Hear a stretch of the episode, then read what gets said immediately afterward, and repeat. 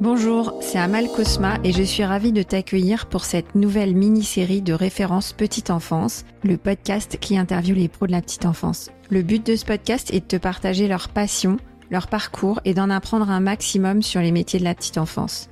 Si toi aussi tu aimes ce métier et que tu as envie de le partager avec nous, ce podcast est fait pour toi.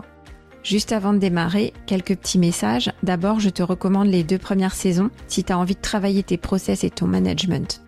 Ensuite, je te demande de me consacrer quelques minutes de ton temps pour déposer une note sur Apple Podcast ou sur Spotify. Comme ça, tu m'aides à valoriser les métiers de la petite enfance en diffusant le podcast. Viens aussi me voir sur LinkedIn pour retrouver les coulisses du podcast.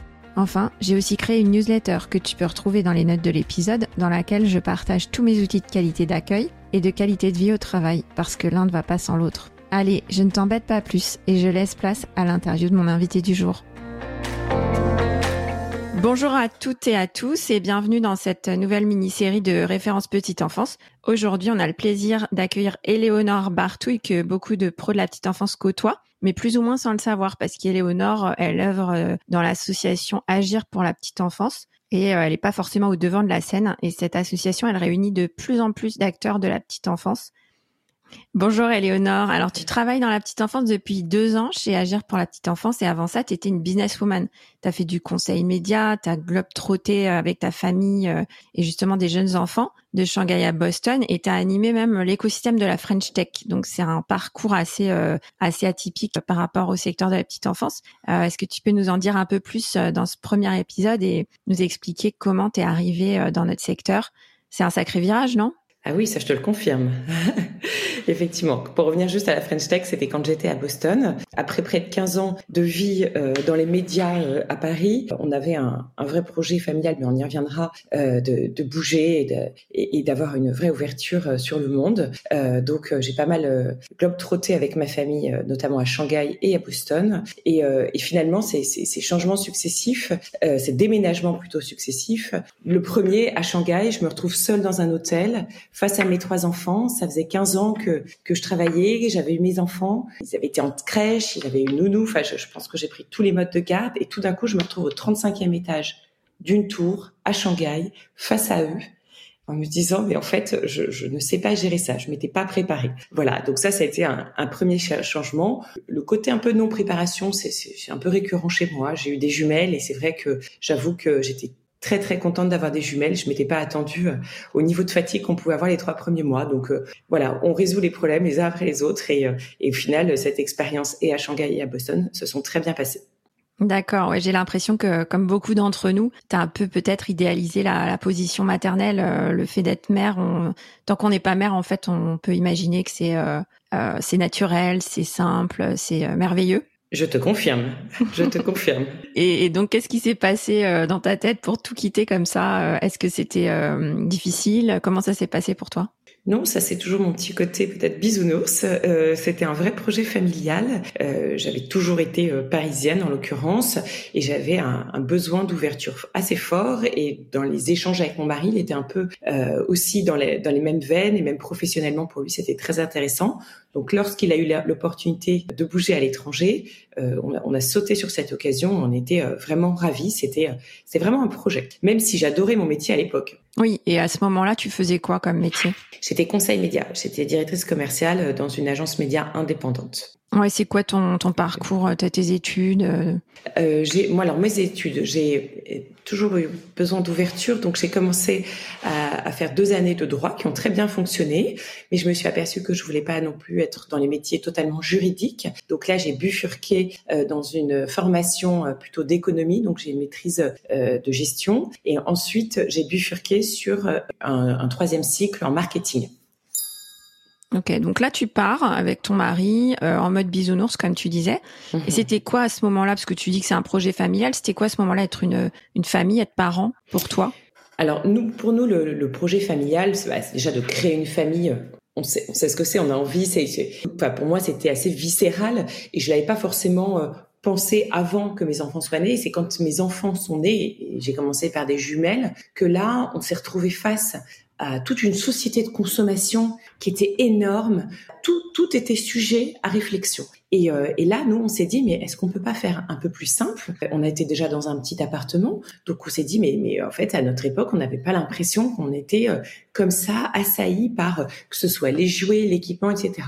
Donc on a on a décidé de, de, faire simple en achetant moins de jouets, en étant juste euh, sortant des cuillères en bois et des casseroles. Je schématise un peu, mais c'était quand même assez ça. Et, en fait, euh, bah, nos enfants jouaient très bien euh, dans un parc, etc. Le, le, sujet des écrans aussi vient vite, parce que moi, mon analyse du sujet des écrans, c'est quand même dire aussi que c'est c'est un peu une fuite en avant, c'est-à-dire que mettre un enfant devant l'écran, que ce soit devant un petit dessin animé, que ce soit, c'était pareil pour la télé avant, hein, ou, ou, un petit, euh, une petite musique, c'est quand même euh, pouvoir avoir du, du, temps libre pour soi. Et c'est vrai que quand on travaille, et notamment du côté euh, de la femme qui, qui travaille, c'est un équilibre sans cesse entre le temps pris pour son enfant et le temps bah, que l'on a pour soi. Bah, moi, j'avais pris le parti, quand je rentrais du bureau, d'accorder une heure pour mes enfants et pouvoir jouer en pleine conscience avec eux. Mais ça, je le faisais assez intuitivement.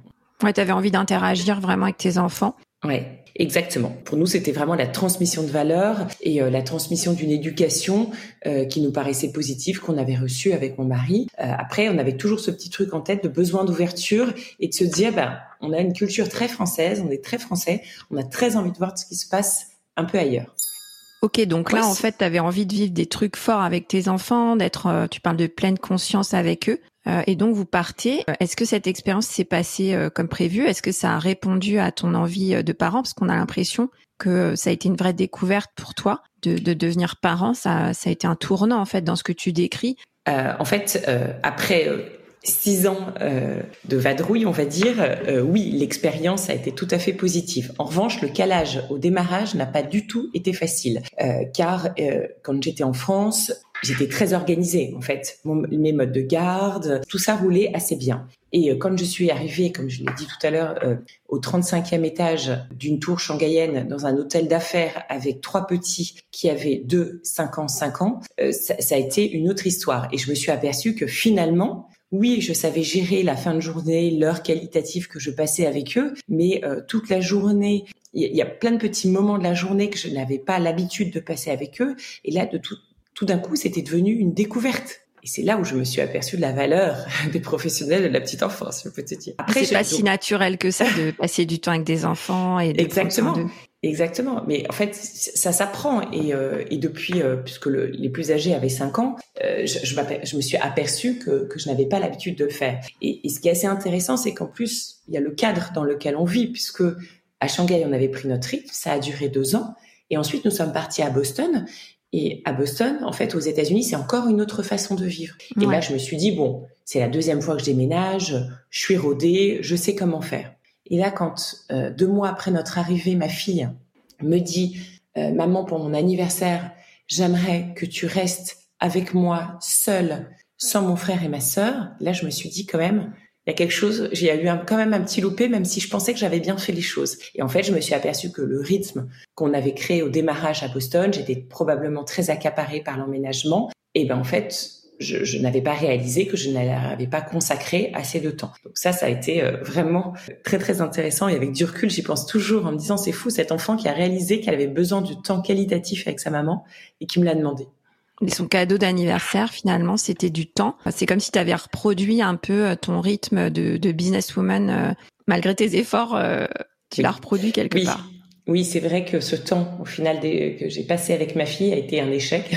Bon, on ah. a ensuite un échec sur le moment qu'on a ensuite euh, résolu évidemment parce que quand on prend du temps. Alors comment ça s'est passé ce, ce, bah, ce, moment avec ta fille?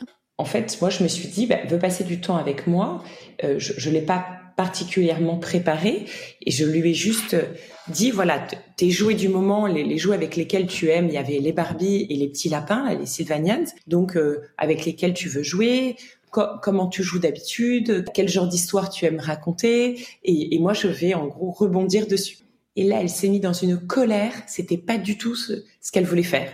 En fait, elle voulait que moi je lui pose le cadre. C'est ce que j'ai réalisé après, et, pas du tout que ça soit elle qui m'explique comment elle joue avec ses Barbies. Ça, c'était son univers à elle quand elle joue seule, mais pas quand elle joue avec moi. Quand elle joue avec moi, c'est autre chose. En plus, on faisait avant quand ils étaient plus jeunes, etc. Mais elle avait un peu grandi. J'avais imaginé que qu'on en était à une autre étape de vie. Et non. Alors après, après cette crise, on s'est posé, on a échangé. Et je me suis aperçue que c'était à moi en fait d'organiser ce moment. Donc on est parti prendre un goûter, on a échangé, discuté, on est allé se balader dans un parc et tout s'est bien passé. Ouais, mais euh, on sent que ça t'a marqué parce que tu dis qu'il repense souvent et que c'est un moment peut-être fondateur euh, dans ta réflexion, euh, dans ton positionnement par rapport à, tes enfants. Et moi, ça me parle beaucoup ce que tu ce que tu racontes. Ça me parle en tant que maman profondément. moi aussi, j'ai vécu des, des moments où où j'ai eu ce sentiment d'échec, notamment avec ma première fille parce que ben la première, je, je pense qu'on est moins préparé. Et euh, j'étais un peu comme toi, je, je pensais que c'était naturel, que ça venait tout seul. Et en fait, j'ai beaucoup appris, donc ça a été différent pour ma deuxième. Euh, mais c'est vrai que je, j'ai ressenti euh, ce manque de cadre parfois comme toi, où, où en fait on ne sait pas trop euh, ce qu'on va faire avec les enfants, on est un peu perdu. Et puis les enfants, ils le ressentent aussi. Donc c'est, je pense que nous, dans les crèches, on le ressent, dans, on appelle ça les moments de transition où euh, il y a un peu de tension dans l'air. On n'est pas, on n'a pas prévu le coup. Les enfants, ils savent pas trop euh, ce qu'on attend d'eux. Ils savent pas trop quoi faire euh, non plus. Ils, voilà, personne n'est cadré. Et ce qui m'a aidé moi, c'était de préparer des moments avec mes enfants. Donc, je comprends tout à fait ce que tu veux dire. Avec du recul, je m'aperçois que l'importance du savoir, des bonnes pratiques, la posture de l'adulte, en fait, c'est un atout majeur dans l'éveil des tout petits. Et en fait, que ce soit pour les professionnels ou les parents, euh, j'ai envie de dire même combat. Euh, il y a une histoire de confiance en soi. Quand on a le savoir, on a confiance en soi. Et euh, l'enfant est dans un cadre où il peut s'éveiller pleinement. Ouais, c'est hyper intéressant ce que tu dis parce qu'en fait, c'est une relation. C'est un, c'est un lien à deux. En fait, l'enfant et l'adulte doivent se sentir mm. En sécurité. Et c'est pour ça que le moment préparé c'est un, un point clé. D'ailleurs, Maria Montessori, elle a beaucoup, beaucoup détaillé cette préparation des, des moments de, de, de jeu, d'activité, etc. Donc euh, ouais, je suis complètement comme toi. Moi, ce qui m'a aidé, c'est de préparer les moments avec mes enfants et de prévoir un cadre. Et dans le travail, c'était pareil en fait, prévoir, euh, anticiper et euh, prévoir un cadre dans lequel les les adultes et les enfants peuvent se sentir bien et passer un moment agréable avec les enfants. Donc c'est valable pour tout adulte qui passe du temps avec les enfants, que ce soit un parent ou un professionnel. Tout à fait. avec tout ça, tu rentres en France et euh, tu découvres une passion pour le monde de la petite enfance et tu tu entres chez Agir pour la petite enfance, donc une association qui a une très grande place aujourd'hui dans le cœur des pros de la petite enfance. Et ça, on va en parler dans notre deuxième épisode. T'es d'accord? Avec grand plaisir. Allez, c'est parti, on y va.